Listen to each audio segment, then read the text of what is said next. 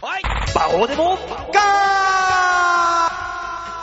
さあ、そういうわけで始まりました。バオでもか喋ってる私が、寒い中一時間歩いた足元、冷たい冷たい、ちゃっぽいちゃっぽいになって、大塚んとこにやってきたら、大塚が中で寝ていたらしく、1時間以上、外で待たされたバオちゃんでございます。はい、そして隣にいるのが、えー、1時間、馬王さんとライトモテルを外で待たした、もしかして大塚です。どうもよろしくお願いいたします。はええ大塚さん、い。天狗ですかはもう、天狗ですかあなた。いや、天狗も何も、そんななる要素がないんですけど。事務所ライブで、なんかうまいこと言ったから、天狗ですか いや、まあ確かに、あの、番外編の頂点、ジャンプに上がりましたけども。それは馬王さんもそうですし、今日ライさんも一緒に出てたじゃないですか。えー、今ね、この段階にね、あのね、もう一人、はい。気持ち悪い女装芸人がいるんです。誰だよ、 気持ち悪いの は。まだ気持ち悪くない方の塗装でしょ、これは。ね、あの、この完気全に持ち悪い方の女装やつはね、はい。まあまあまあ、事務所ライブでいそうですうまいこと行きまして、はい。で、なんかあの、あ寒いから大塚んとこ行って暖を取りてえなーって、ふらっと寄ってきた方の女装ですよ。で、えふらっと1時間以上歩いてきたら、うん。は大先輩の馬王さんが、あデモカの家の前で、震えながら立っているっていう ね、まさかの出来事がありまして。いやー、本当に申し訳ないと思ってますよ。あのー、違うんですよ。今日、すごい雪だったでしょまあ、あのー、これ聞いてらっしゃる方はですね、えーと、今日何日だ ?15 日の土曜日ですけども、あのー、昨日からね、金曜日から降り続いた雪が、ね、朝からは降り続いた大雨に変わって、ね、ぐっちゃぐちゃの状態だったじゃない。で、今日の朝、バスは動いてないし、電車は動いてない。そんな中ですよ、どうやって行っていいか分かんなくて、もうとりあえず長靴履いて、事務所まで歩いて行ったんですね。まあ、くたびれますわ。ね。で、事務所ライブいざやって、で、まあ、緊張もしますし、まあ、しんどいですよ。で、ね、えー昨日音作ってて、ほとんど寝てないと。そんな状態でそんだけ動いて、で、今日松本クラブと一緒にね、こう家まで帰ってきて、で、松倉と別れて、家のソファーに座ったとこから全く記憶がない。まあ、そんなわけで皆さんをですね、あの、何俺と会話する 気がないのなんだ人がペラペラペラペラ喋ってる中、息止めやがってよ、てめえらえ大塚さなんすかん、バスが動いてないのはこっちも同じなんです。あ、インテリアツだの言い方。はい。動いてないのはあんただけじゃないんだよ金。融屋だ、金融いや、屋。でも今日帰りは動いてたでしょ動いてねえんだよ。あ、動いてないんですかがっつり歩いて、あんただけ、あんた自分で一番世の中で幸不幸なやつと思ってるかもしんねえけどい、や、そんなこみとんないです。な、不幸は分け合ってんだよ。ああ、なるほどね。まあ確かにそみんのなね、中で自分が一番と言うんだったら、それもっと、もっと不幸なことを今言え。何がもっと不幸なことを言え。言ってみろ。もっと不幸なこともう例えばですよ。例えばよくはわからないんですけど、今日事務所ライブだったじゃないですかね。そうだね。で、俺うが、まくいったね、お前。そう。あのー例えば一番の不幸は、まあ僕今日ね、あの、朝から事務所まで歩いて行って、雪の中ねそうね、びしょびしょになりながら歩いて行って、事務所ライブをやって、もしこれで、今日は昇格しましたよ。ね。でもこれで降格してた日には、まあ目も当てられない不幸だとは思いますけども、でも別にね、この中にそんな奴はいないだろうから、したよ。え俺、ドベ取ったよ。馬王さんが、ジャンプでドベ大塚、はい。おめえが一番不幸だと思う今日の出来事言ってみろよ、じゃあ。ですから、バスも走ってない、電車も走ってない、この状況で、雪の中、事務所までぐちゃぐちゃになりながら歩いて行って、事務所ライブをやった結果、降格する。で、またここまで事務所ライブ終わりにぐしょぐしょになりながら帰ってくる。寒い中、ドアの前で待つ。こんな不幸なことはないとは思いますけども。そんな奴いないんでしょ、結局は。うん、そうだね。え、いないんだ大塚が言うんだったら、受かった人が言うんだったら、そう だね。バスも走ってなかったしう、ん。今日のうん。馬は走ってなかった。誰がうまいこと言うんだ。出た出た、馬王さん。いやね、あの、馬王さんの悪い癖があるんですよ。いいですか じゃあ待って待って待っんて、いい、ああるだろう、あるだろうよ。うん。あるだろうけうど、ん。あのね、あの、結局、あの、1時間以上待った馬王さんと、あの、うんデモカの家の扉の前でうん、合流したのよ。はいはい。要は、俺は別に来なくてよかったじゃん。たまにフラッとそ来うたね。はだいけではあいって。はでも、馬王さん1時間ぐらい待ってて、い。はい。寒いと。凍えそうだ と。じゃあ、店行きましょうって、2人で居酒屋行ったのよ。はい。行って待って飲んでて、うん。あの、まあ、その、LINE してたし、俺は。はいはいはいまあ、馬王さんも電話してたじゃん。はいはい、してました。で、多分、一番最初に連絡があったのが、はいなぜか馬王さんじゃなくて、はい。俺の LINE に、中で寝てましたっていう LINE だったはずなのよ。多分そんな感じかもしれないですね。はい。あれ俺じゃないんだっていう馬王さんのね。うんちょっと待ってくださいね。いや、もう、うんそれはいいじゃない、それはいいじゃない。あの、バッと来た時にね、うんあの、お起きて、で、しかもね、携帯が表にあって、で、あの、充電も切れてたんですよ。それはいいのよ、それはいいのよ。はいうん、で、二人でね、ずっとお酒飲みながら話してたのよ。あのー、デモカから連絡が来て、まあ、しばらくしたら行きますと。はいはい。彼は、う馬王さんに会った時、どんな弁解をするのか。この、あ、あのー今まだその連絡があっても30分くらい飲んでたけど、飲んでまそす、のね。 30分の間に、どういうその、作法を尽くすのかって いう。で、考えててう、んいざ来たじゃない。うん彼、馬王さん、なん、なんて言いましたお疲れ様でーす。いや、もう、疲れてらっしゃるでしょうから、外にね、1時間も放置されて、 俺がこいつと飲んでる時に、居酒屋で、これで、もう本当に、申し訳ないと思ってるんだったら、逆に笑わせたもん勝ちだろうなるなほってどいうそう思ですね考になってうん、もう本当に全裸で、大の字になって、お疲れ様でーすぐらい言ったら笑っちゃうよな、許しちゃうよな、っていうことを喋っていたんだ。で、喋って、いざ来たら、普通の寝巻きで、あの、お疲れ様ですって言われて、別に、俺はたまたま来ただけだからいいけど、うんあの、その、馬王さんが、あの、ね、完全に無視を決め込んでたじ ゃない。決め込んで決め込んでたね。決め込んでる時に、あの、第一声が、あれ今日は無視する日ですかっていう、 その、被害者意識がすごいなと思って。 うんこの返しっていう。いや、あの ね、じゃあ、じゃあ、じゃあ、弁解をさせてもらうと、弁解、うんお前に弁解する余地はねえんだ。ただね、あの、だって寝てたから、お見捨てできなかったのは本当に残念ですけど、 その、馬王さんがかたくなにデモカを無視してる時の、デモカの固まった表情をリスナーの方にも見せたか った。馬王さんそら、そらそうですよ。だってね、悪気がなかったとはいえ、ね、家の中で寝てしまいました。家の中で寝るのが何がいけねえんだ、この野郎。いや本当に、馬王さんもデモカに見えないように顔をずっと笑ってたから。う んうん超顔固まってるやんみたいな。な、なんなのなんなんだよえ、悪かったですよ。悪かったって言ったじゃないですか。え綺麗にして、パソコン置いて、いつでも収録できる準備してんのに、30分も飲んでて来ないし。えあー面白かった。大阪さん、芸歴何年だっけ ?6 年。 ?6 年か。6年やって、逆切れだけか。馬王さん何年ですか俺 ?16 年。それはそれでダメですよ。それはそれでダメですよ。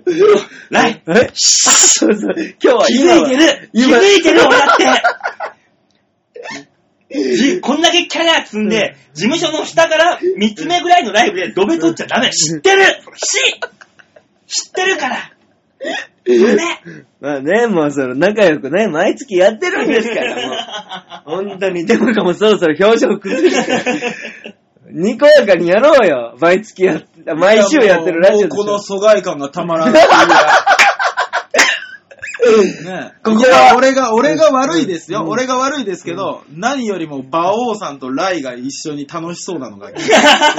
何よりここは俺の家だっていうね、俺の家。寝てしまったことは謝ろう。ただ、家で寝る何が悪い。違う、本当に申し訳ないと思う。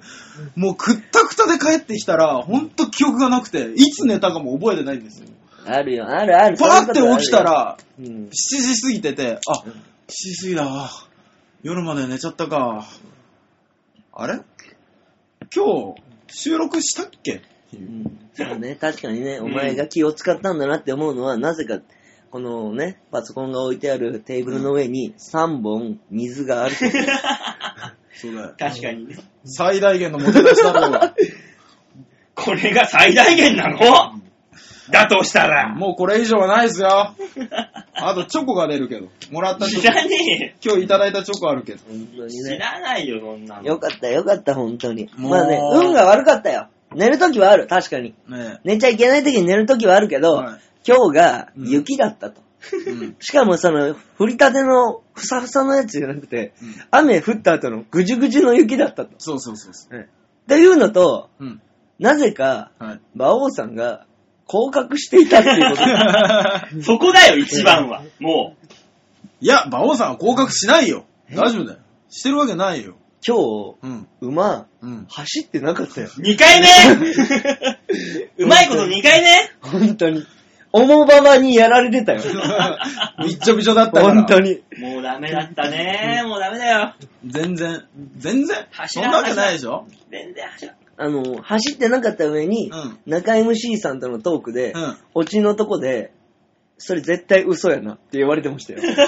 フリートークだから。楽しいおしゃべりだかそら。れこっち絶は対嘘やなって言われてました。 怖いね。 中 MC の人、めっちゃ怖いね、それ。あ俺が悪いんじゃない。上浜だから、問題は。でもね、俺もモニターで見てたよ。 うん。絶対嘘だった。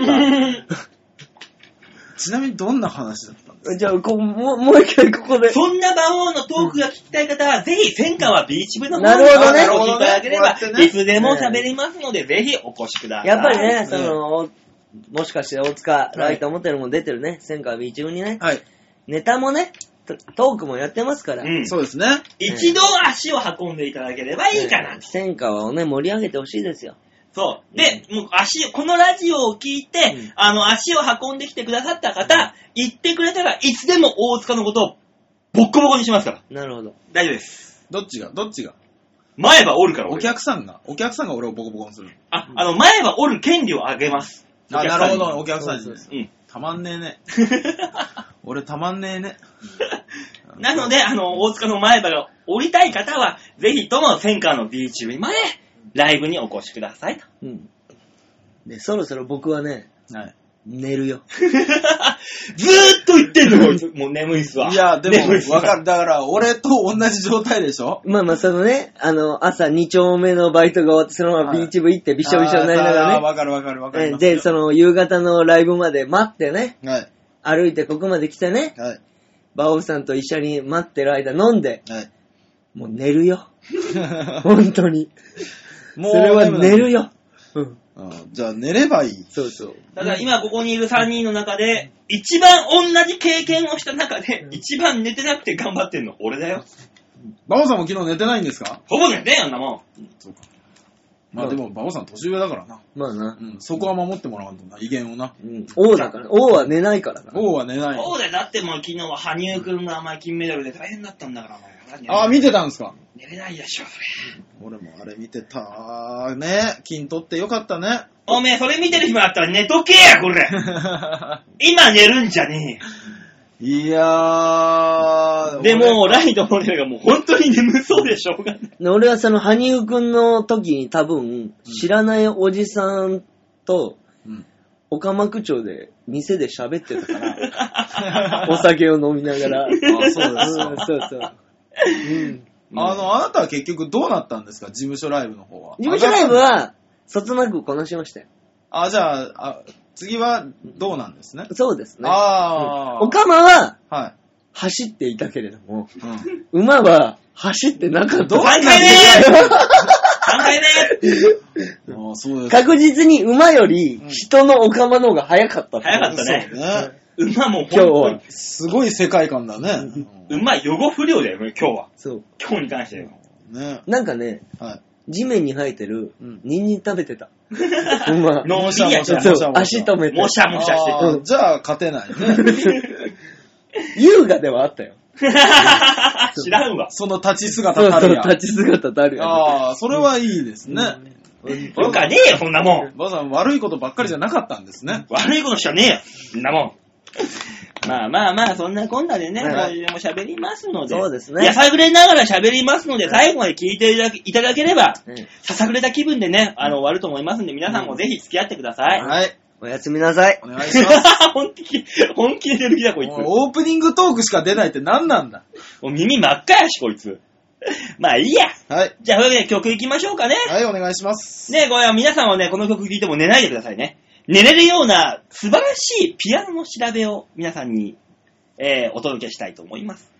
さあ、今月のマンスリーアーティストは大場陽子さん。はい。さあ、それでは聴いていただきましょう。大場陽子、ピアノ独奏で、慰め、ナンバー5。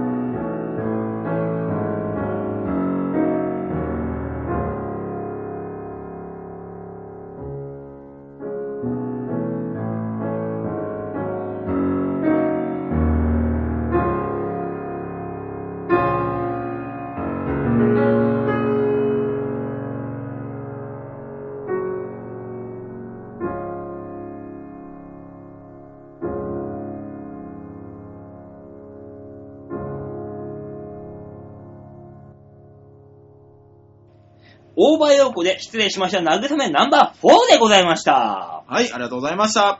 さあ、そういうわけで次、えー、最初のコーナー行ってみましょう。こちら大塚に家を締め出されて、寒くって寒くって凍え切ったよじゃあ、あんたの今日の出来事じゃないか。そうだよ。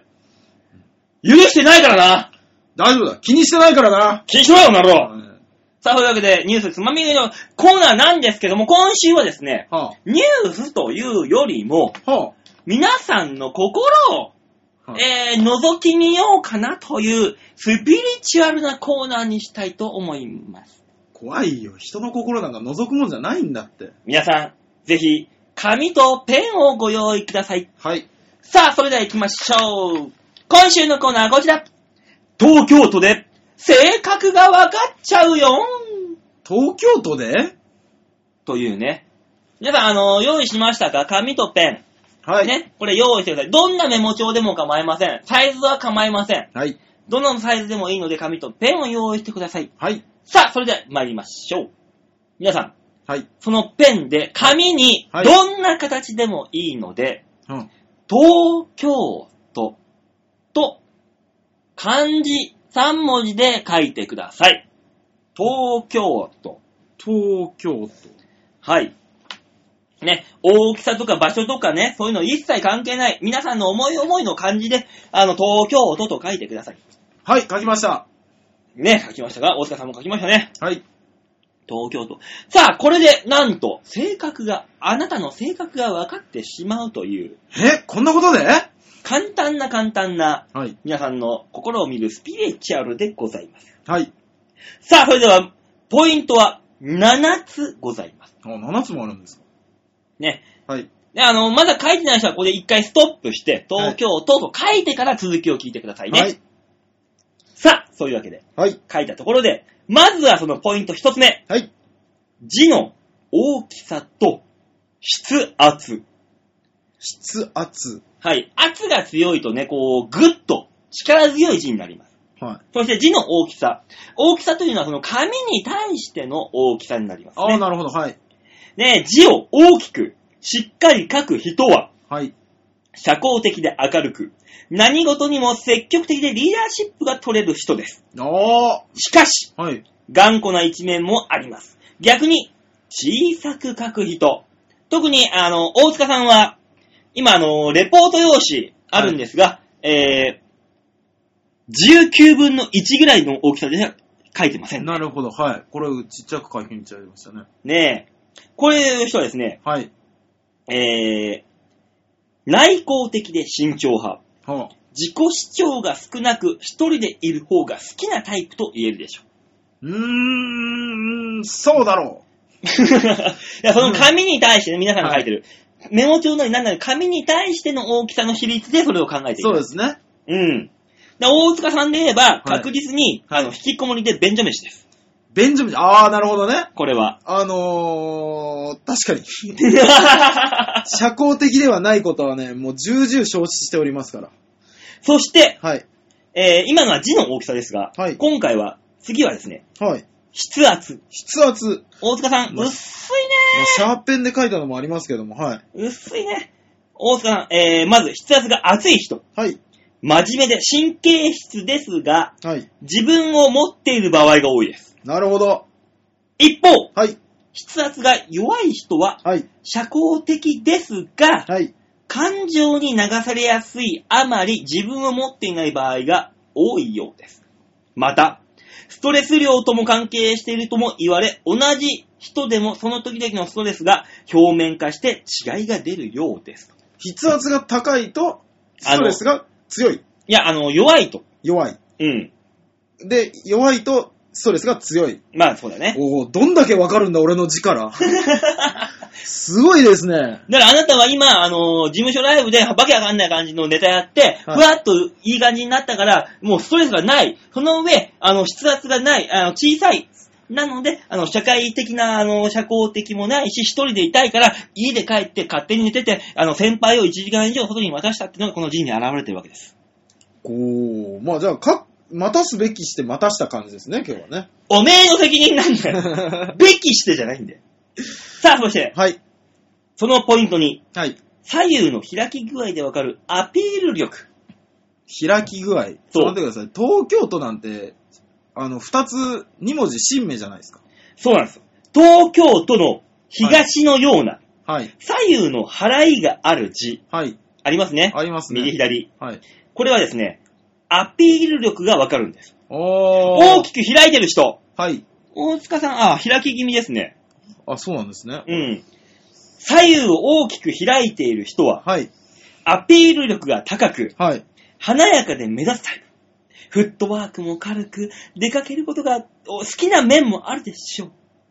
また、はい。その中でも、左払いを長く書く人。いや、もう、均一ですね。いや、意外と長めかまあ、気にするやあな、大塚さーんなるも。ほど。はい。より、目立ちたがり屋の面が一強く、は右払いが強い、長い人は、感動屋で感情移入しやすいタイプが多いでしょあ。はう。あ。だからあなたは、はい。感情屋でもない、はい。えアピールが強ー、くもない。アピール。も強くない、はい。ただ書いた、ただそこにいる人。っていうのが、これが見えるわけですね。やね。 やね。まあ確かにそうですよ。そして、はい。この東のような左右の開き、はい。さばきがですね、この狭い人。はい。まあ、さいますよね、狭い人も。ちょはい。い結構ます、います。これはですね、えー引っ込み思案で目指すのが嫌いなタイプ。えいー。つも地味な格好をしてて、外に出るよりも家にいることを好む人が多いでしあょう。ー。まあまあまあ、二者択一でね、そういうことあるんだよね。なるほどね。あー、東京都、やね。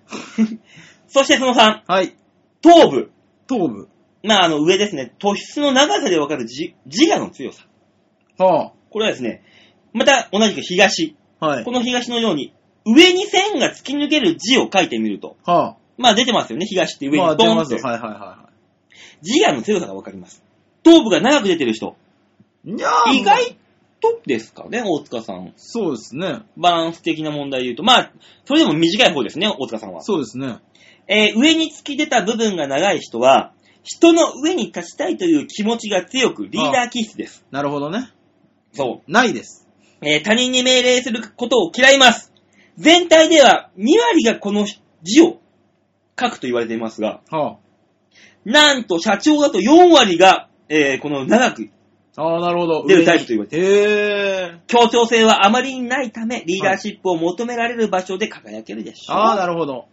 逆に頭部があまり出てない方、私このタイプですね、多分。自我はそれほど強くなく、は自分の意見を押し通すよりもあ。、はい。周囲が良ければそれでいいと考えます。まあ、人の笑顔が一番見たいですからね。協調性があり、縁の者の力持ちとして頼りになりますが、はリーダーにはあまり向いていないでしょう。そのため、あ。はい。出世コースから外れてしまう恐れもあります。なので、え芸人としても成功せずに、事務所をクビになる可能性も高く、先輩からも嫌われることが多誰いだです。誰が書いた俺宛てだろ、その手紙。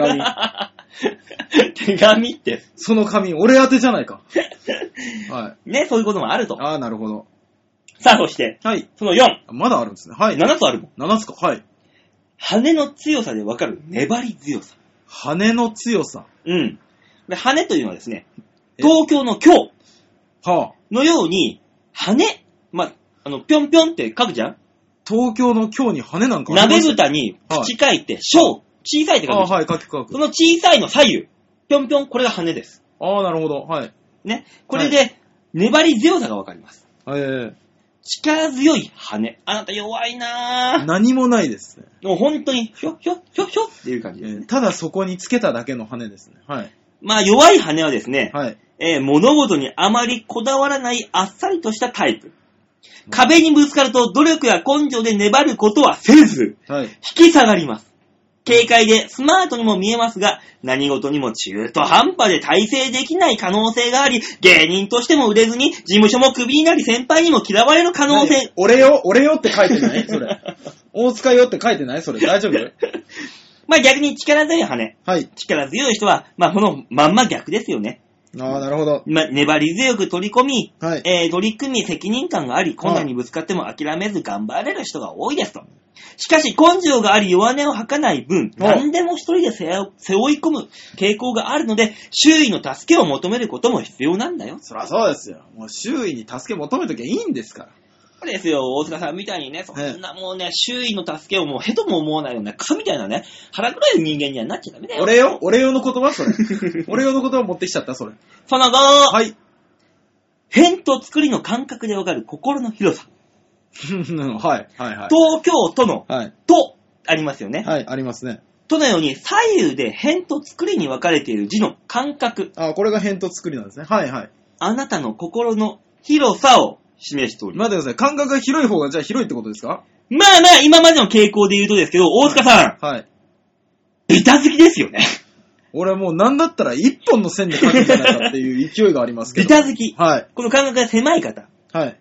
感覚が狭い人は人を受け入れる心の広さがない人です。あ外部をシャットアウトして自分だけの世界を守りたいタイプです。しかしその分、はい。一つの道を極めるスペシャリストとして活躍できる可能性を秘めております。お、いいことも書いてある。が、はあえー芸人としては、えー先輩にも嫌われ、事務所を辞めるけ傾向もあり、えー、どうどうにもそ大れ、変それ、 お礼用でしょだからね。ねねねね俺用、だから俺用のやつでしょ違うんです よね。おー、まそあうちんだなみにこの感覚が広い人。はい。まあまあ、その真逆ですよね。はい。心が広く包容力があり、はあ自分と異なる意見も受け入れることができるため、良いリーダーになれる変可能性がある。えー、そうなんですね。ちなみにはいはい。中国、はい。ねあの中中華民国、中国では、この空間に木が流れるとされていまして、へー。広いとはい情報やお金の流れも良く、社会的に成功すると言われています。で、中国の人のこの取って書こうとしたらものすごい離れてるってこといや、その、成功する人はね、あ、成功する人は。そう。だから大塚さんは成功もしないってことだ。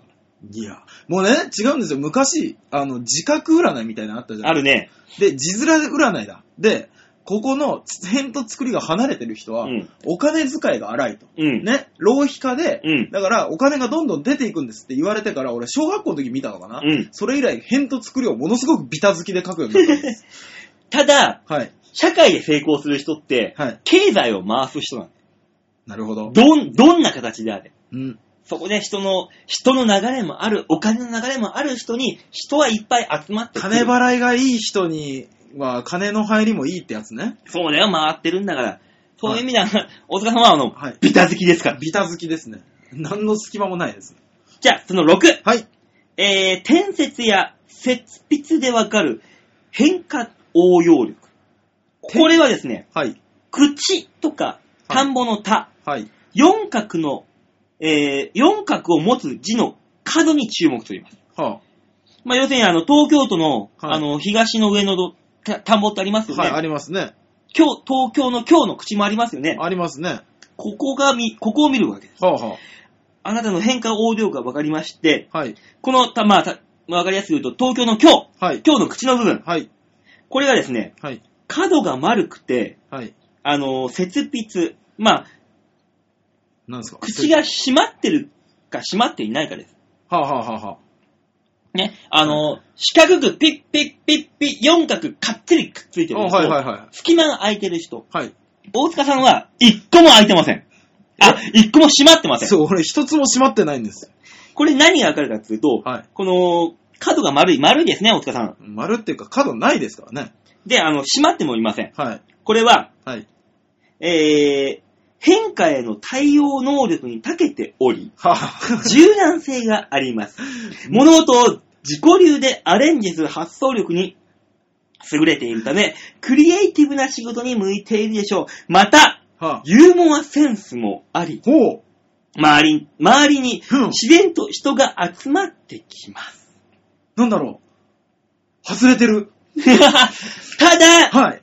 えー、事務所をクビになる可能性もあり、芸人としては売れずに、あの、先輩にも嫌われる傾向がある。真逆、真逆のことが書いてあ る。その作者、ちょっと情緒が不安定だと思う。まあまあ逆に角張った角、まあはい本当にカッカッカッカッってくっついてるようなはい。角を書く人ははい何事にも真面目で、は必ずルールを守るタイプ。変化に対応することが苦手であります、ありまして、物事を額面通りに受け取ってしまう傾向があるため、冗談が通じにくいです。あ、なるほど。堅実でもあるので、コツコツと行う固い仕事に向いております。はあ、じゃあよかったですね。僕、クリエイティブな仕事向いてんです。まあ、ある意味ね、この、角だけに言った らね、ええ角ゼロですから ね。俺は、俺言われて気がつきました。すげえ自覚ね。だってもう東見てください。とろけてるよ。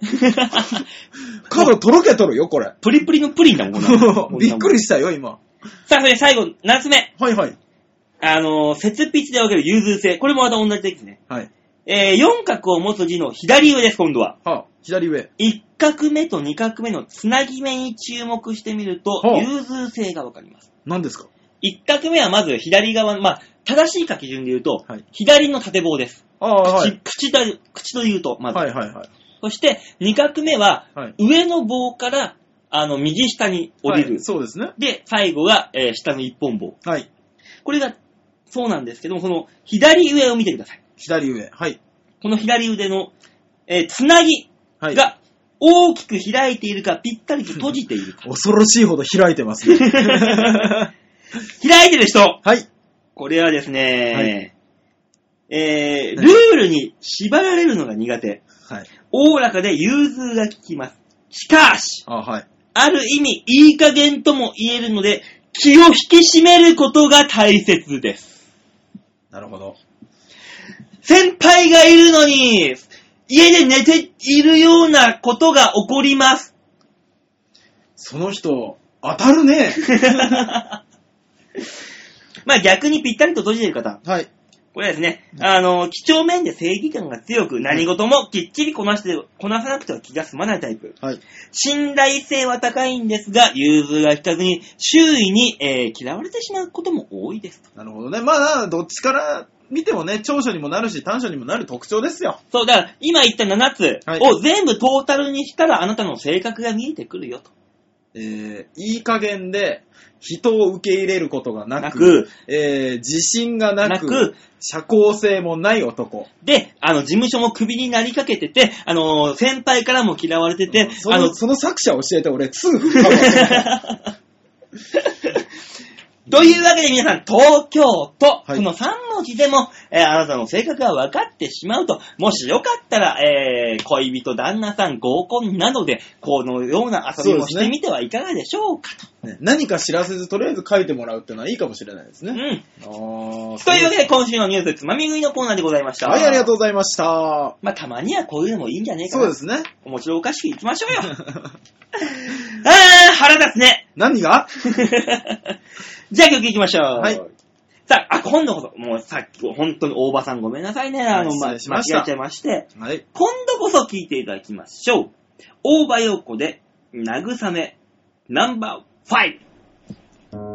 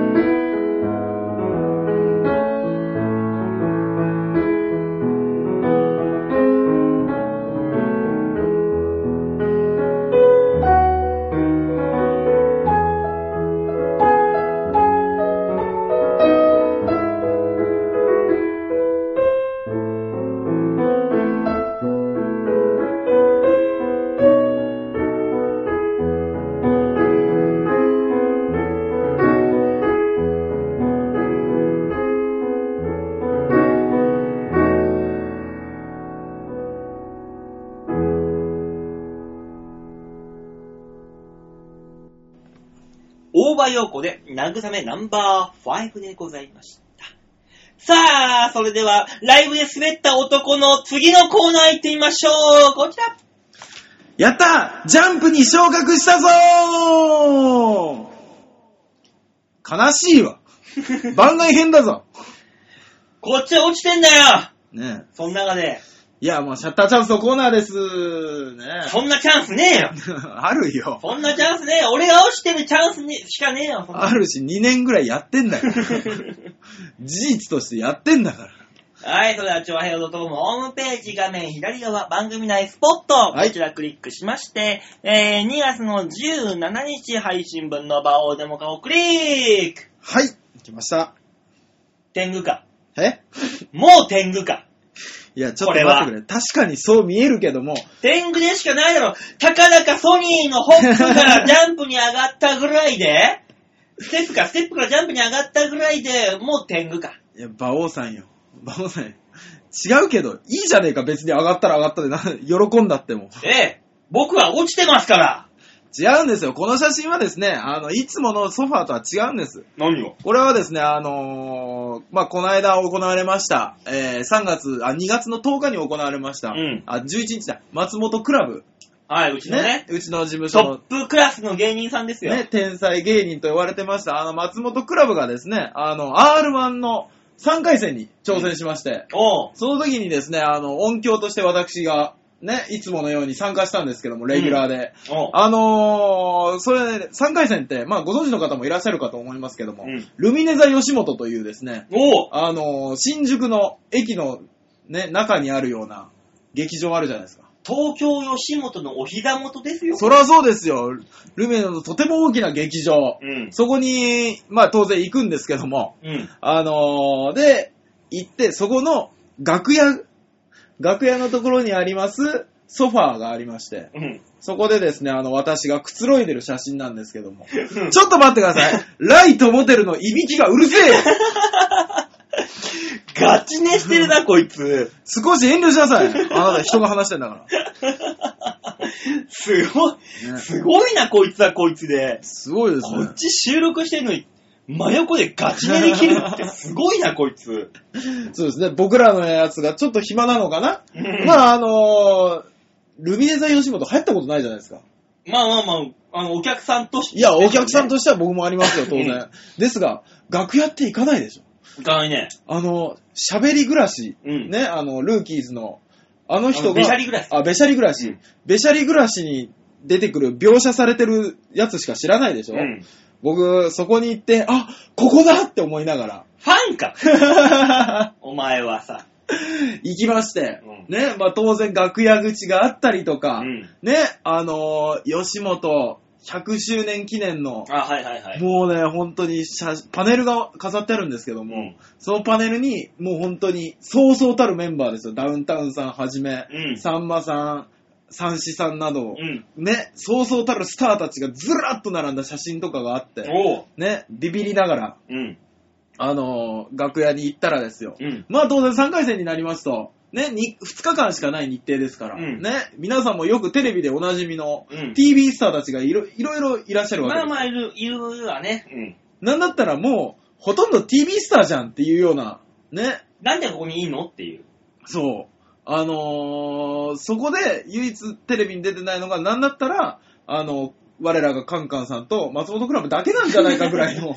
まあ、ぐらいの勢いの、もう本当にみんな、本当に知名度のある 人ばっか。そう。ね。で、そういう人たちの音響って、ライブシーンでそこそこ活躍してる後輩が来るでしょああ、はいはい。ね。だから僕なんかが行くと、あ、なんとかさんっていうようなうん人たちが手伝いに来てると。ああ、はいはいはね、い。そんな、猛者どもがうようよしている中、ね、あのー誰も遠慮して座らないソファーに 座り、堂々たる記念写真を撮った、うん。私の、なんて言うんですか、晴れ姿でございます。お前な、どこ行って何やってもいい。はい絶対に、お前、ソニーと名乗るな。100%絶対に名乗るな。あのそれ、それだったら何やってもいい。ー私もね、やりたくなかったんです。うん。ね、私の方が常識 人ですから。悪いやつですよ、松本クラブ。うん。さっきまでここにですね、このソファーに、ちょっとあのなんかスーツを着た、うんおそらく吉本関係のあはい社員さんかな、うんと、あの、関西テレビの人かなみたいな人がいるんですよね。R1 の主催がね、うんそうですから。その人たちが座って、打ち合わせをして、何かあって、ちょっとどけた隙に、行け 行け行けデモカさん、今だよ行くよ 行って撮られた写真がこれだよ。おうで、ツイッターに上げられたよ。おう天狗だ な完全に天狗だな、じゃあ。もう。私、わかる人にはわからないでいただきたいと思ってこの写真を上げております。もういねや、 怖いでもわ。すごいですよ。まあね、あの、知ってはいましたけど、うんビーチ部の楽屋とは全然違う。当たり前だよ。あんなもう本当にあの、今日の雪とかであの床がびっちゃびちゃな楽屋とは違うよ、そら。 音響ブースも、音響ブースもあんな狭せ、せせこましいとこじゃなくて、そうだよ、あの、CD 使える音響のデッキが3台あるのに、そのうちの2台が潰れかけてるっていう。ビーチ部とは違うさ、こんなもんは。ね。で、まあ、何より違うなと思ったのが、ファンレターおう。を入れとくポストみたいなのがあるんですよ。おうそこに、まあ、あのね、名だたるスターたちの名前が入った袋がバーって並んでて、まあ、パンパンのやつとかがあって、うん。あれこれビーチ部と違うって思ったんですね。そりゃそうだよ、お前ビーチ部に来るような、お前、あの、ファンレターなんかみんな外苑の事務所の方に行って、えあの、事務所の方で、あ、これいらない、これいらない、ピッピッピッピッピッピッ、ポイえ、えソニーのほ SMA に送られるファンレターって本人に届 かないの届くよおあのね、俺昔ね、はい。ちょっと前、昔では2、3年前だ。はい。お客さんからなんか送送りましたんで受け取ってください。ああはいああ、なんかあったんだ。って、あの、事務所で聞いても、いや、ビーチ部届いてないよ。はい、あれ、なんか違うのかなって思って、はあのー半年ぐらい経って、あ、はあ、あ、そういえば、マネージャー、チーフのマネージャーが、あ、お前宛てになんか荷物あったな。ほえなんすかメロンが届いてた よは生もんだから、食っといたから。ええう。素晴らしいですね。びっくりした。ね、さすがマネージャーの鏡ですね。馬王さんの体を気遣って生物が傷んでしまったらもったいないからというのに食べていただいたんです持ね。ってこい、持ってこい、こっち に。いる、いる、いつでも。持ってこいよ。生物はダメですよ。せめて真空パックされたメロンですよね。一週間以上は持つ よ。なんだったら、持ってくりゃ食うさっていうね。びっくりした。いや、もう、マネージャーさんも、まあ当然ですけども、あの、ね、TV スターたちが出ますから、うん。あの、楽屋口から、こう、奥に入っていくと、うんスタッフの、こう、控えデスクみたいなのがいっぱいあるんですうよ。ん。ね、そこで、あの、次の仕事に連れて行かなきゃいけないマネージャーさんたちがうん、何人か控えてらっしゃったりだとか。まあ、次の現場がございますので、こっちですよと。そうですね。あの金太郎、はい。ね、松竹の金太郎ですら、はい。なんか知んないけど、R1 の3回戦に、はい。あのー、専属のマネージャー、二人連れてきたらしいから。さすがだね。二人いるあそこのポジいション。や、わからないですよ。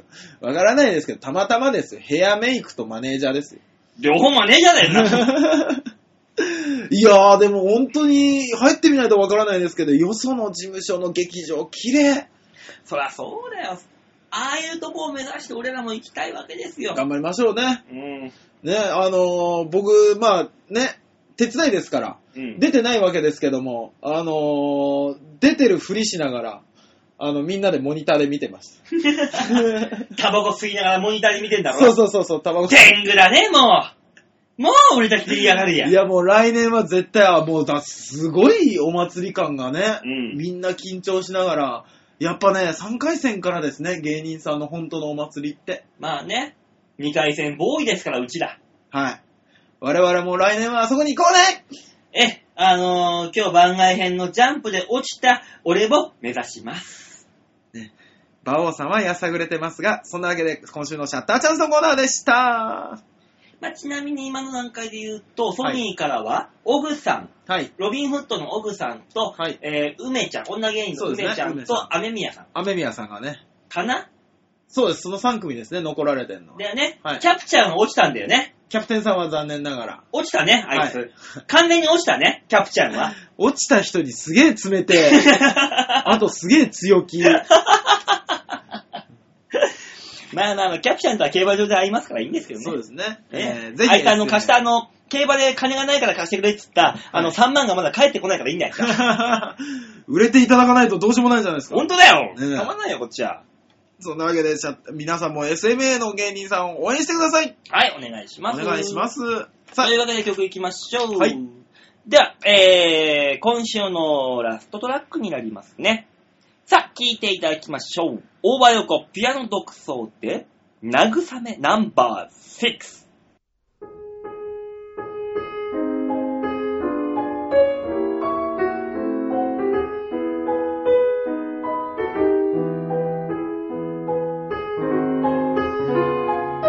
「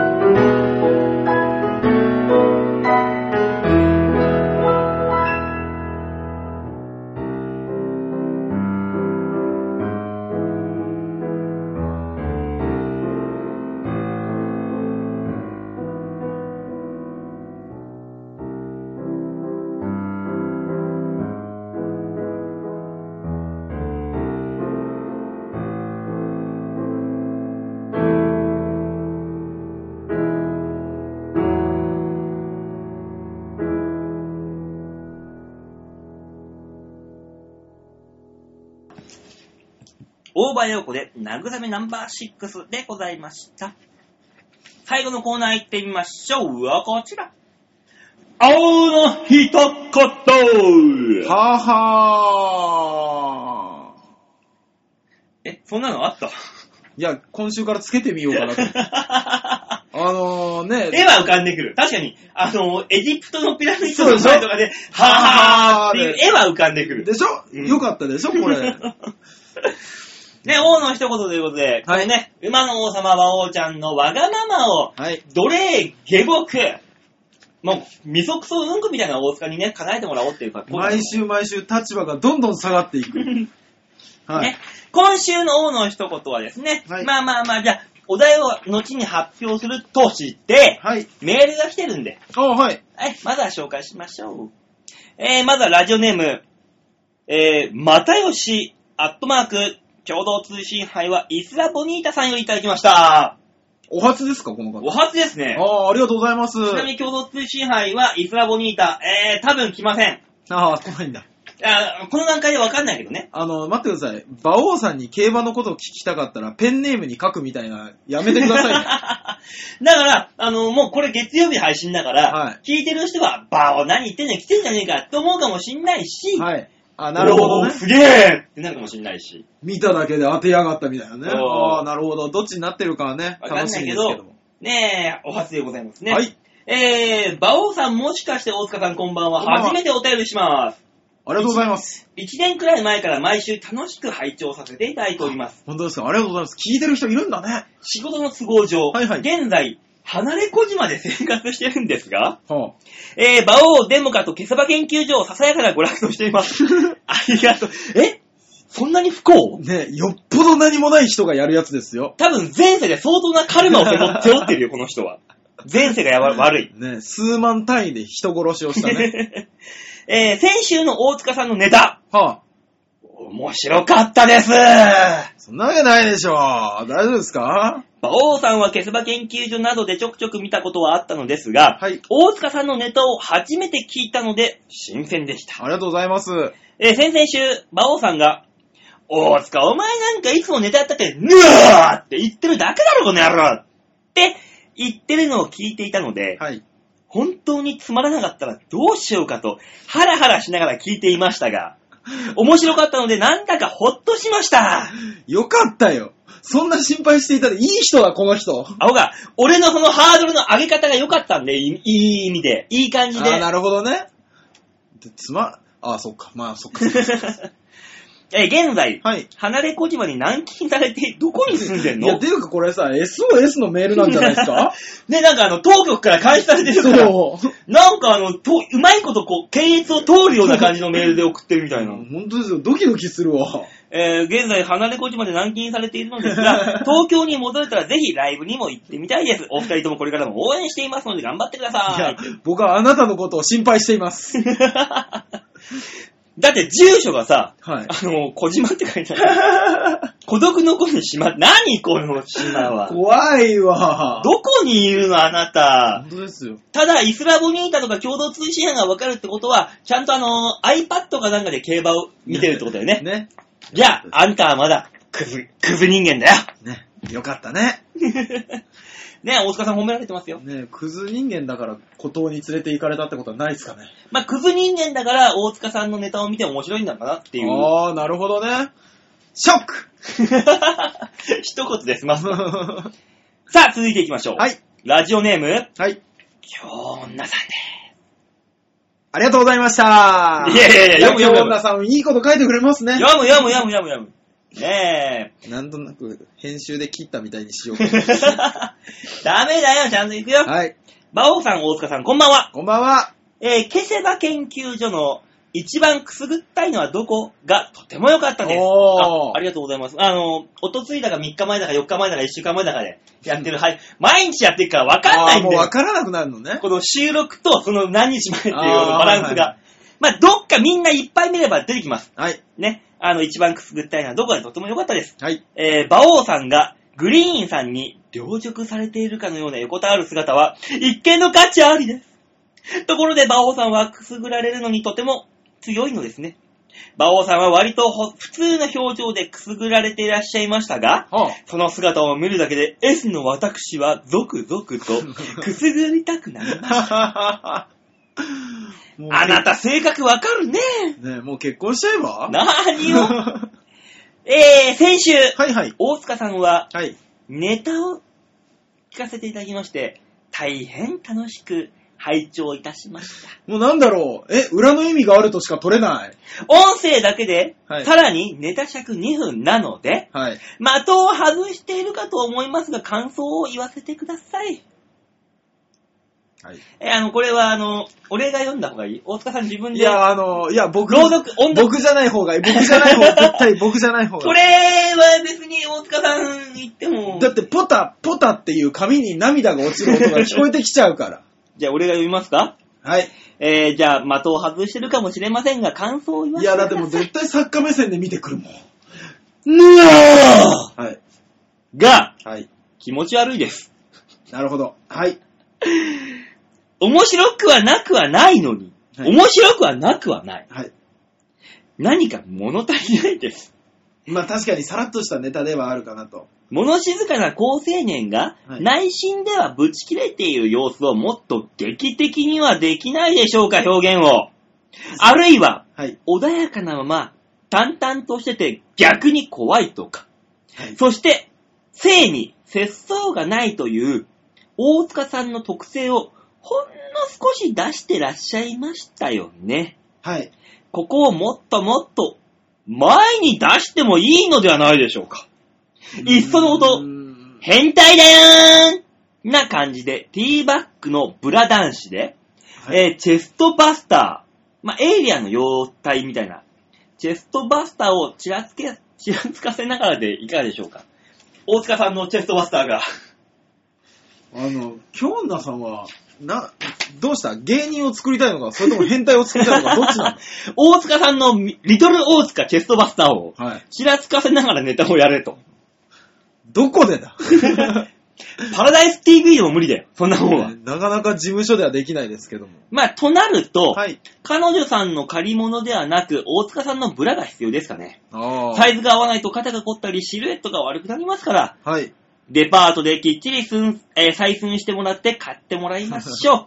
芸人とか言わず、自分が普段に身にを身につけると言い切って買いましょう。今すぐ買いに行きましょう。え、あのー隣でいびきをかいてるライトモテルの仲間になれっていうことだね。なる なるんだよ。ね、面白いですからね、ライさんも ね。いやー、そうですか。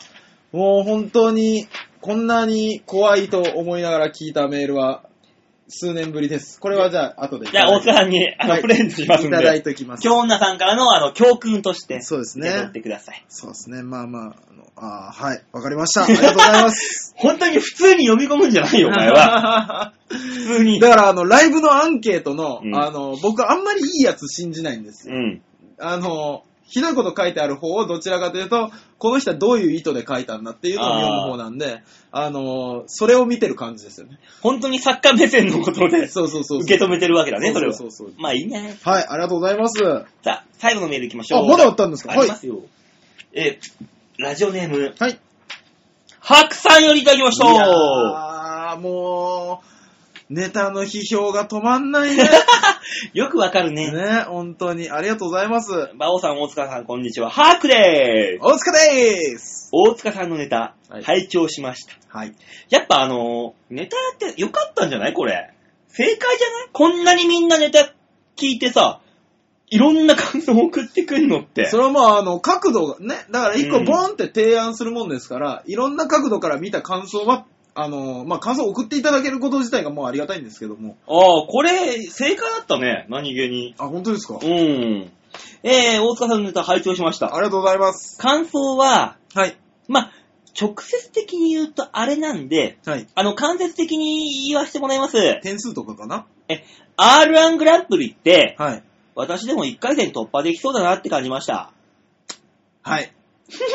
できるでしょまあ、今回ラジオだったんで、ニコ生とか YouTube などの動画でネタが拝聴、拝見できればってことで今後に期待します。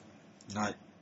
音声だけではなく、動きも、まあ、まあ確かに、まあでも音声がほぼ90%ですよ。さて、 はい。前回のメールで、進撃の巨人の話を振りましたが、進撃の巨人の話。ええあ大塚さんの、リトル大塚が進撃の巨人でどうのこうのみたいな。はあ、ありましたっけはい。うんえー最近ネットではその映画のエキストラ募集が話題になってます。へえ。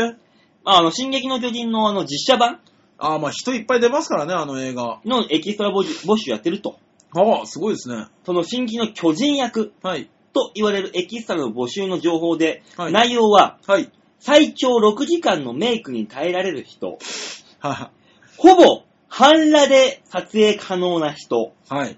いろいろな意味で特徴のある方、見た目に特徴がある、妙な動きに自信がある、など、おーと書かれているそうです。はい。元劇団員の大塚さん、はい。これは行くしかないでしょはうぜひ、前回ネタとして出した、進撃の巨人を持ちネタにしてオーディションを受けてみてください。エキストラでも映画のクレジットには名前が出てると思いますから、そこから売れていくかもしれませんよ。期待しております。ではでは、と。い。いや、でも面白そうですね。どうこれは、あこういうのこそ、はいあの、事務所からオーディション欲しいよね。こういうのこそ。ああ、だから我々素人として出ていかなきゃいけないっていうことですよね。あの、特徴がある人募集っていうんだったら、ソニーから山ほど送り込みますみたいな。そうですね。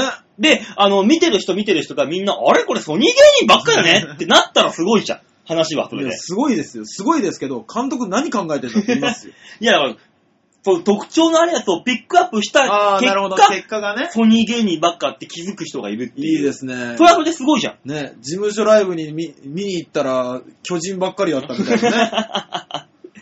そうだよ。そうなったらすごいじゃん。ええエピソードトークがほぼ巨人で被るっていう。それはそれでもうあの映画に出てたらいいんだから。ね、ね、面白そうですね。まあ、あの、俺が大好きな、はいあの、鍵泥棒のメソッド。ああ、僕も好きですね、あれ。ね、あの、はい見ましたけど、テレビでもやってましたし、はいはい映画では DVD でも出てますけど、はい。ああいう、あの、ななんつうの ?B 級、B 級じゃないな、なん、なんて言ったらいいんだろどうしたんですう。かその、ハリウッド版とかではないような、邦楽の映画、方がの、はい。邦画の映画って、はいあの、芸人がちょこちょこ出てるじゃん。出てますね。あの、鍵泥棒にも、はいラブレターズが出てるし、ああ、出てま最し初た、の方ね。で、あはあい。いう感じで出てて、あのエキストラみたいな感じの役割が全部ソニー芸人だったら面白いじゃんっていう。ああ、確かに。面白いでしょうね。でそして、我々が DVD をバンバン買うでしょうね。だ ろそりゃそれでいいと思うんだよ。はい。鍵泥棒のメソッドで言ったらさ、あのー、石鹸で足を滑らして、記憶をなくすっていう一番最初の山場のシーンがあるじゃん。はいはい。あっこで、はい。風呂に入ってる連中がみんなソニーだったら笑いいいじゃん。まあまあまあまあね。あれあれバラバラですからね松本凛さん頭ハゲてねとか思いながら。あすあ、ごくねこれ。いいじゃないですか。で、なんかあるじゃない。はい。これこそなんか事務所から欲しいよね、こういうの。まあ欲しいですけどね。まあないものはね、ねだっても仕方ないですから。まあ、だなので、大塚さんには、はいあのー自腹というか、あのー自らこれに応募していただいて、僕はすごいよ、進撃の巨人ですと。そうですね。あの、書くよ。大 森湯に。巨人だから。おだいぶやべえやつが来たって話題になるよ。でもちゃんと書いてありますよね。SMA って所属のとこに。だからさっきも言ったように、事務所の名前だけはお前は出すんじゃないっつってんだよ、さっきから。ずーっと。ね担当マネージャーで馬王さんの番号書いてなんで俺 なんだよ。もう何チーフの方に行かずに俺でごまかそうとおして。た、おたくのとこの芸人が来てるん だよ怒られりゃいい。まあね、いろいろありますけども。はい。さあ、はいね、そんな感じでいろんなね、メールの、えー、何、ネタの感想とかもいろいろありましたけど、はい、いただきまして。今週の王の一言の、はい。お題を、ね、改めてはい。発表させていただきたいと思います。ね。今週の王の一言、王のわがままはこちらでごじゃる。大塚、王は楽がしたいから、大塚ゲバゲバ15分を聞いてみたいぞよ。はぁはぁ。ねえ、今までね、はい京女さんが先週指摘してくらくれたように、はい。ね大塚さんがいなくても俺は90分とか喋ったりとか、その前は一人で60分喋ったりとかいろいろやってたの。はい。そ、そこにおいて、はい。ね、この、もうこのラジオ2年半ですかはい。やってきまして、大塚さん、一人喋りってまだないなと。ないよ。ね。はい。大塚さん、大塚パイセンは後輩にでかい口を叩いておきながら、一人喋りを聞いたことがないなと。やりましょう。もうね、覚悟はできてんの。 やらなきゃいけないってのは分かってんですから、先週から。うんね。はい。大塚ゲバゲバ、ゲバゲバ15分。はい。こっから先私、いないものとして考えてください。はい、わかりました。相づちも打ちません。はい。作り笑いもしません。はい。 15分間、はい。まるまる喋っていただきましょう。はい。ただいま、えー、経過時間としまして、1時間7分35秒、36秒。はい。こっから15分なんで、はい。およそ20分ぐらいまで。はい。皆さん、我慢して聞いてください。大塚、これでもう頑張ってます。大塚、俺のことを1時間外に締め出しても、今日頑張るって言ってます。大塚、今日事務所ライブで上のランクに上がりまして、天狗になってます。けど、頑張るって言ってます。15分だけ皆さん、聞いてあげてください。というわけで、大塚ゲバゲバ50 15分、よーい、スタート大塚、ゲバゲバ15分はい、というわけでね、今週も始まりました。大塚ゲバゲバ15分になります。いやー、でもね、今日はいろいろ喋っていこうかなとは思うんですけども、まあ、あのね、あれですよね。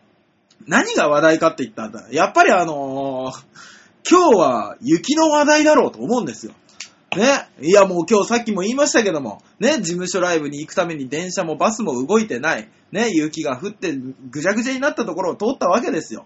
で、えー、今日まあ歩いて帰ってきたわけなんですけども、まあ腹が立つことが多い。あのー、何が腹が立つって、あの、雪かきで、まあ、東京の歩道をね、雪が降った後の歩道を知らない方はあれなんですけども、スコップ1枚でこう書くから、人が1人通れるぐらいの、あの、道がツンとできてんですね。で、そこをまあ歩いていくんですけども、まあね、あの、僕今日長靴を履いていったんですね。で、長靴履いてるんで別にそこは通らなくていいんですけど、あのね、腹が立つ人が何人かいたんで、ちょっと紹介させていただければなと思うんですけども、あの、雪ですよ。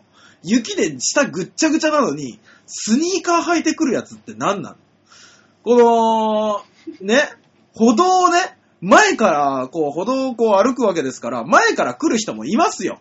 ね。で、前から来る人がバーっといるなと思ったら、そいつがスニーカーを履いてる、俺が長靴、じゃあこの、雪が書かれた道からは俺が外れなきゃいけないなと思って雪の方にバッと踏み出すんですけども、お前もちょっと備えてこいよっていう腹が立つでしょで、あのーそういうやつに限って、わざわざその道を譲ってやったにもかかわらず、あ、どうもすいません。ありがとうございます。もう言わない。な、なんなのどういう感覚で物を見てんだと思って。で、今日一番腹が立ったやつなんですけども、こう、向かいから人が来るんですよ。で、俺が歩きますよ。で、一本道しないしか道がないですよ。そこからバーって歩いていきますよ。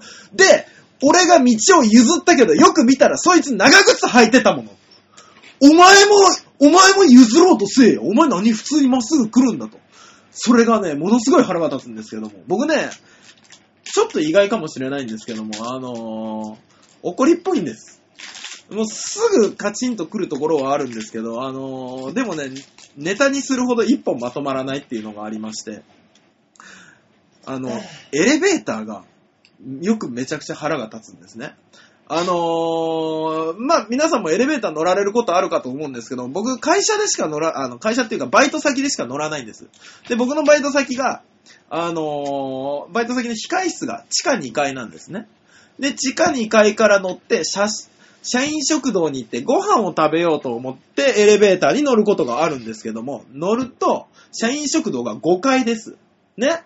で、地下2階から乗りました。で、1階で止まります。まあ、1階は地上口がありますから。で、そこで人が乗ってきます。で、そのひ普通のですね、あの、いろんな階があるんですけども、その人の控室が4階だったんです。ね。で、俺が地下2階から乗ってきて、そいつが1階から乗ってきて、俺は5階に行きたいです。その人は4階に着きました。降ります。俺は5階です。本来であれば、僕は地下2階から5階までスッと行けたところを、その人が1階で乗ってきて、4階で降りる。このことによって、2階止まるわけですよ。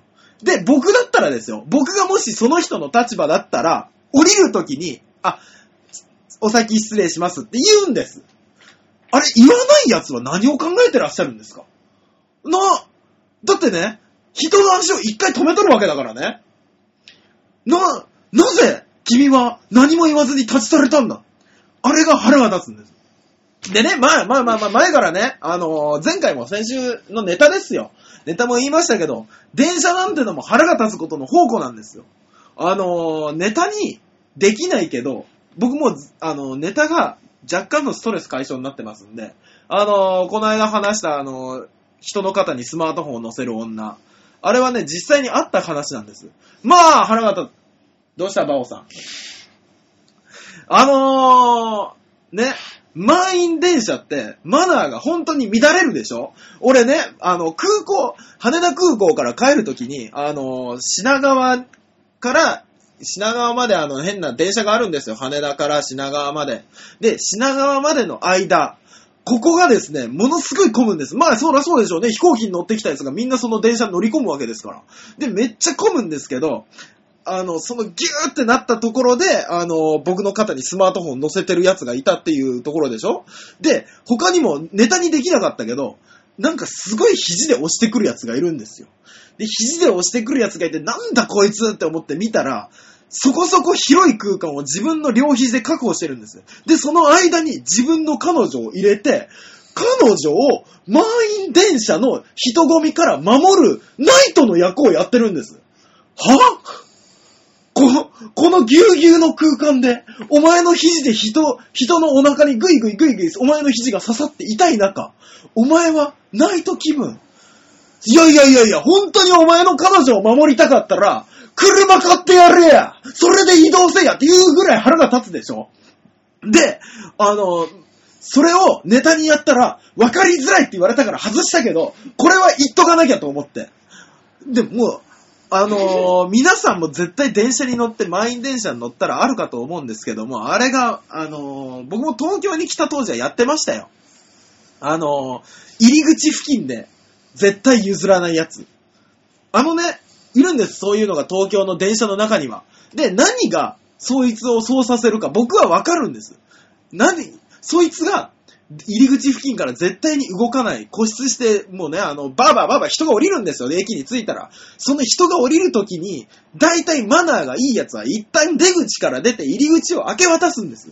そして、みんなが降りた後に入り口から乗ってきて、もう一回入り口付近を確保すりゃいいけど、それをせずに入り口付近でガッと我慢するんです。岩のように動かない。そんなやつが電車の中にいるんです。なぜそいつがそうするか。そいつは絶対に、地方から来たばっかりなんです。僕ね、東京に出てきた時に、思いました。満員電車に乗った時に。降りれない。俺、このまま山手線を何周することになるだろうか。ね、絶対そいつもそう思ってるんです。それを防ぐために、入り口付近で自分が降りた、え降りたい駅が来たらすぐに降りれるように備えてるっていう気持ちはわかるんです。わかるんですけども、邪魔で邪魔で仕方がない。ね。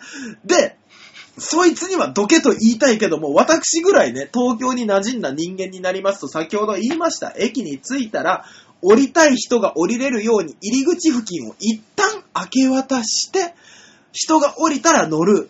でも、あのーその満員電車に乗られたことがない方は思うはずです。いやいや、大塚待てよ。うだって、電車から一回降りちゃったらさ、外で待ってる人がさ、先に乗っちゃって、大塚、入り口付近確保できないよ。ご心配されなる、されるなと。ね。ちゃんと東京にはこういったマナーがあります。こうね、電車が着きました。みんな入り口付近で待ってます。で、僕が、こう、入り口付近を明け渡すために一回降りた場合、待ってる人の先頭に、その降りてきた優しきマナーにを守るやつを迎え入れるという文化が根付いているはずなんです。でもね、でもねと、これ不思議なもんで、東京に住んでいながらそのマナーを知らない奴がまあ多い。人が入り口付近をこう譲ってあげようとパッと降りました。で、電車から人が降りました。さあ乗れます。1番に乗れるのは僕のはずなんですけど、横から入ってきて1番に乗る。そんな極悪非道な奴が多いこと多いこと。いいですかマナーってのはね、人に優しくするってことなんですよ。で、そりゃそうでしょ。反応がないんだもん。で、あの、ちょっとバオさん、一人喋りをさせるなら、ちょっと黙ってもらえますか。 でですよ。まあ、マナーの話ばっかりしてもしょうがないですよ。電車で、おかしいな、不思議だなって思う人も多いんです。僕ね、ずっと不思議に思うのが、電車に乗ったら、なぜか知らないけど、みんな入り口の方を向くんです。外側ですよ。窓の方向くんですよ。なぜかわかりません。わかりませんが、内側向くと確実にあることがあるんです。目が合うんです。だってみんな外向いてるからね。で、僕、不思議で不思議でしょうがないんですけど、その中に、あの、みんなが外を向く中、己だけを、己だけを信じてる人なのかな信念を突き通す人なのかな知りませんよ。内側向いてる奴がいるんです。こうね、電車にバーって乗って、ああ、今日も疲れたなーってパッて向くと、なぜかじっとこっちを見てる猛者がいる。あれ何なんでしょう僕ね、最近気がついたんです。ひょっとしたら、にらめっこの辻切りかもしれない。にらめっこがしたくて、俺に挑戦状を叩きつけてるんじゃないかと。まあ、だとしても知ったことじゃない。みんなと一緒に外を向け日本にいるなら、右回れ右だよ残り5分でカンペいただけるんですね。大丈夫です。僕15分でタイマーセットしてますんで。で、あのー右回れ右じゃないですけども、これ個性を大事にしなきゃいけない人なんじゃないのあなた方はっていう人たちで、個性を大事にしてない人たちの集まりっていうのが僕の中ではラーメン屋さんなんです。ラーメン屋さんってね、あの、イメージしてください。ラーメン屋さんの格好を。まあ、ジーパンがなんか履いてるでしょう。前掛けしてるでしょう。上に、なぜか知らないけど、黒か何か濃い色の T シャツを着てるでしょう。そして、頭にタオルを巻いてるでしょう。あれ、なんなのまあまあまあまあ、あのー大将権の大将とかがね、やられてるっていう写真がパッと出ました。それは出るのは別にいいでしょう。おのおの個性があるでしょう。じゃあ、ね、ラーメン屋なんて、おのおのの味一つを信じてやって戦ってる男たちのはずなのに、服装になると急に無個性になってみんながやってる格好をする。そこも個性出してけよ思うんですよ。でですよ。しかもそんなね、あのーまあ、タオルが白から赤に変わる。T シャツが黒から紺色になっている。そんなマイナーチェンジの派生してる亜種がいっぱいいるんですけども、その中で、そういう、そういう亜種がいるのはいいですよ。で、服装が一緒。じゃあ100歩譲って OK にしましょう。その人たちに求めるのは何ですか味です。なぜみんなで魚介豚骨を目指すラーメン屋に行って、魚介豚骨味ですという店に入って、頭にタオルを巻いて黒い T シャツに前掛けのやつが着てきたら、ここの店のこだわりと個性はどこに行ったんだと私は言いたくなる。しかもですよ、なぜラーメン屋の人ってみんなあんなでっかい声出すの不思議で不思議でしょうがないんですけども。だって別にね、そんな、そんな大きい声出さなきゃいけないところでもないでしょまあまあガチャガチャやってますよ。みんなが、みんながでもワイワイ喋るところじゃないじゃないですか。居酒屋の方が全然大きい声出さなきゃいけないのに、結構小さい声でオーダーが通る場合が多いすいません。これで通りますよ。なのにあの人たち、あれれれでしょあれでしょさんさいうるさいよ。僕この間会ったんですけども、あのー、ラーメン屋にパッと入りましたら、シャシャシャシャイみたいな人がわーわー言ってきます。で、うわ、うるさいなと思いながらも、そんな人たちにおすすめは何ですかって聞けないから、とりあえず券売機の中で一番上の段の一番左側にあったラーメンを頼みますよ。で、ラーメンを頼んで、知らないからね、知らないからそれを頼んだにもかかわらず、女の店員さんが券売機の横にいたから、あ、すいません、ここのおすすめ何ですかって聞こうとしたら、餃子頼まれますか知らねえよこの店初めてですからみんながみんな来たと思うなよって思うわけですよそういう親切心がラーメン屋さんないんじゃないですかいいですかマナーって人に優しくすることだと思うからあ、あとね、めっちゃ腹が立つのが、僕はあの、東京に来る前に前知識として手に入れてたことがあるんです。それは何ですかフォーク並びという並び方。フォーク並びご存知でしょうか券売機、まだね、あの、スイカが流行ってない頃に、券売機の前に、みんなが、あの、この横並びになってる券売機の、その一台一台に人が並ぶんじゃなく、少し間を置いたところに並んで、空いた券売機に行けるように並ぶ。まるでその行動がフォークのようなので、フォーク並びと名付けております。そのフォーク並びっていうのがあるんです。それがどこであるか。券売機だけじゃない。えー、券売機だけじゃなくてですね、コンビニとか、ね、コンビニレジ2つ並んでます。でも、そのレジに1個1個並んでったらおかしなことになります。だから、そのレジから少し離れたところ、こちらにお並びくださいっていう表示があるところもあります。そこに並んで、みんなで空いたレジに行くようにしてるんです。で、僕は東京に行って田舎者だと舐められないために、そういうフォーク並びという都会のルールを仕入れてから並び、あー来ました。なのに、東京に住んでる奴がそれを守れないっていうのは何なんだこの間もありました。ね、コンビニで待ってたら、入り口の方から新聞だけ持ったおっさんがレジに来て会計をする。いやいや、待てよこっちでみんな待ってんだよ。俺の後ろにおじさん、おばさんいっぱい待ってるよ。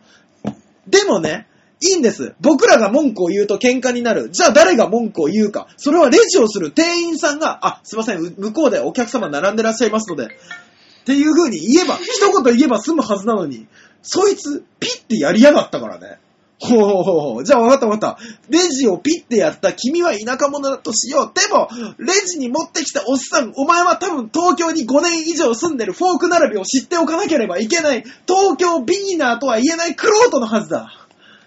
知っとけよ。と、まあ、あの、マナーアップにこれからも努めていきます。もしかして、大塚のゲバゲバ一人喋り15分のコーナーでした。どうもありがとうございました。はい、ありがとうございました。大塚さん、はい、まあ、一人喋り15分お願いししましたけど、はい、誰もはい。ネタを試せとは言ってねえんだよ。いいや、試してないね。これは、 100%お前ネタの解説じゃねえかよ、ま全部今までの。これは、おきゃ、あの、作家さんに、あの、ネタで言葉が足りないって言われて、で、あの、言葉を足してやると、なんかもっちゃりして、自分のいい間にならないから、うん泣く泣く外したネタを、あの、怒っただけです。じゃあ、そうです。ネタ、ネタ漫談つんでだから、それを よ。あ、これ漫談って言うんそだれ漫談つんで。15分の一人漫談つんだよ、それよ。もうね、あの、ダメなんですよ、僕もうね、。間が怖いのがもうすごい伝わってくるもん、もう前の。うわ、焦りすぎてるリスナーとの会話をしていないっていう。これ、ぎゅうぎゅうに詰めなきゃいけないもんじゃないんですか詰めなくて、ラジオってのはキャッチアンドトーク、あの、レスポンスのないキャッチアンドトークだから。そこは組んであげて、なんかその、あ、あリスナーが聞いてる人たちが、あ、私に喋りかけてくれてるんだろうなって思わせるような喋りができないと、これはあの、一一発のパーソナリティとは言えないわけですよ。大塚さんの今のは、えー、ただに15分ネタを聞かされたっていうね。 ちょっと、黙ってみまし何それ何そた。れいや、馬王さんが喋り出したから、少し楽をしてみようか と。いやー、もう、大塚さん、必死すぎいや、それはね、あの、あでもね、ちょっとあるんですよ。何が最近必死にやらなきゃって思ったことが。うん、何あのー、まあ、我々私が支持するカンカンさうん。ん。ね。カンカンさんが、あの、よく言われるんです。うちの事務所でファイティングポーズを、売れるためのファイティングポーズを取ってるやつと取ってないやつの差が大きすぎると。うん。ね。で、俺はファイティングポーズを取ってるやつを事務所ライあーライブとかに呼んでるとうん。いう話をされるんです。うんでもね、僕レベルの話からされると、ファイティングポーズって思うでしょまあ ね。ね、このひ、この目の細いおじさんは何を言ってるんだって思ってたんですね。で、あのーこの間、たまたま、あのー、カンカンさんが酔っ払ってらっしゃる時があったんで、うんそっと、ファイティングポーズを取ってるやつと取ってないやつの違いは何ですかっていう話をしたんです。おう。そしたら、まあ今具体的に名前は出しませんけど、うんこういうやつとこういうやつの違いやと。うん何が違うか分かるか分からないです。あの、こいつと俺が営業とか、あの、なんかのレポーターに行った時に、もうこいつは俺から仕事を奪おうっていう必死さで、あの、仕事に臨むと。うん。でも、こいつは、もう一人のやつは、俺が仕切る。ね、カンカンさんが仕切りのところに呼ばれました。うん。あ、楽できるって思うんですって。あー。お前レベ、芸歴を重ねたかもしれないけど、知名度が全くないこの状態で手を抜くことをやろうとして何をしてるんだと。うん。俺は全く全全部に手を抜かずに本気で向かってくるやつがファイティングポーズを取ってるやつといううん。風に認めてるっていう話をされたんです。だから今日15分喋る話があったじゃないですか。うん。えー、ネタ帳を作ったよね。 いいか、吉田さん。はい。俺、お前とやってるこのラジオの2年間、はい。毎回ネタ帳作ってっから。 必死じゃん。これが俺なりのファイティングポーズなんだよ。無言怖くて必死じゃん。必死にこのポジション保とうと毎回何冊のノート潰したことか、このラジオのために。あの、馬王さえん。いや、違う。王様、本日の私の仕事、 ご満足いただけたでしょうかうーん。許してたもれ。ありがたき幸せ。まあまあまあ言うてしまえば漫談だったですけど、今回は。はい。まあそこで、ラジオの喋りというのをこれからね、まだ番組は続けさせていただけるみた今いなの年で。 1年あるらしいですからね。その中で、はいラジオの喋りと、はいトークライブの喋り、はいライブの喋りのこの違いというのを学んでいただければ、もっと成長できるんじゃないかな。そうですね。あの、ラジオの喋りはまた全然違いますからね。はい、僕だって今喋ってるこれと、はいあのトーク、ライブで喋ってるのは全く違うとよく言われますから、人に。そうなんですよね。な、俺は。よく聞く批評でこっちの方がいいって 聞く。あれ何なんですか大迷惑、こっ ち。芸人さんが舞台に立ってダメになるって何なんですかラジオの方が馬王いいと思って る。全く違うことやってますからね。俺一回聞いたことあるんです後輩でうんこれ聞いたことがある人が、いや、馬王さんの喋りはラジオ慣れしたうんパーソナリティの喋りでうんすごいと。うん。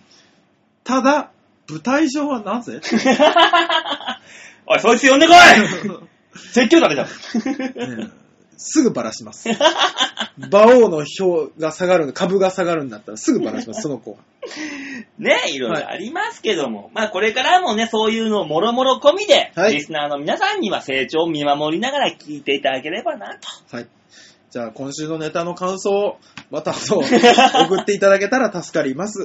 まあそういうわけで今週の王の一言は大塚ゲバゲバ15分ということでクリアとありがとうございまなす。りましたけど、来週のね、はい。王のわがまま、ああ、そうですよね。ね、聞いてたもれとはい。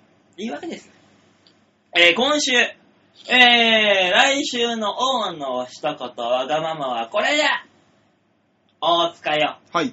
要は、手作りチョコレートが食べたいぞよ。あ まあ一応放送上ではもう14日、2月の14日、過ぎての17日の配信になってるんですが、はい。えー、今年私、はい。チョコはい。ゼロでございます。えなので、はい。何かしらの手作りが食べたいなと。頑張り ます。パパさん、俺頑張るからね。十何年芸人やってて、人前にも立ってんのに、事務所のライブでどんずれってランクも落ちて、はい。チョコももらえない。あのー、え、うちの住所言えば送ってきてもらえますか ね大塚よ、はい。チョコレートが食べたいぞよ。あは ーお任せあれというわけで来週のオーナーしたことは大塚の手作りチョコレートが食べたいぞよでお楽しみいただければと思います。はい、とよろしくお願いします。いうわけで今週のオーナーしたことでございました。はい。いやー、ところで僕はあの、一個、その、手作りチョコレートであるんですけども、うんあれですかカカオからやるやつ。いえ収穫から お前、収穫してくれんのや今じゃあ、いいよ、これで。収穫行くんだったら。今、ふと考えたのは、カカオの果実はどこに売ってるんだろうって思ったんです。多分、あのね、南米の方かね、宮崎の方で売ってるから。あーあっちまで行くの二か択。二択。じゃあ、溶かすタイプでお一つお願いします。ねというわけで来週もね、なんはかいどうなるかわかりませんけども、おはい楽しみいただければなと。飲んでください。というところで、はい。ねえ、今週もなかなかとおしゃべりしましたけど、まあそ今うで月、今週はね、大塚さんの15分コーナーがありましたから、そうですね、仕方ないと思ってください。すいません。ねえ、まあ15分コーナーと言いますから、15分の漫談を聞いてもらったっていう 形になりますが、はいまあこれはこれでせ大塚さんがね、この先成長していく上の糧になりますんで、はい。なんとかね、ご了承いただければと。はい。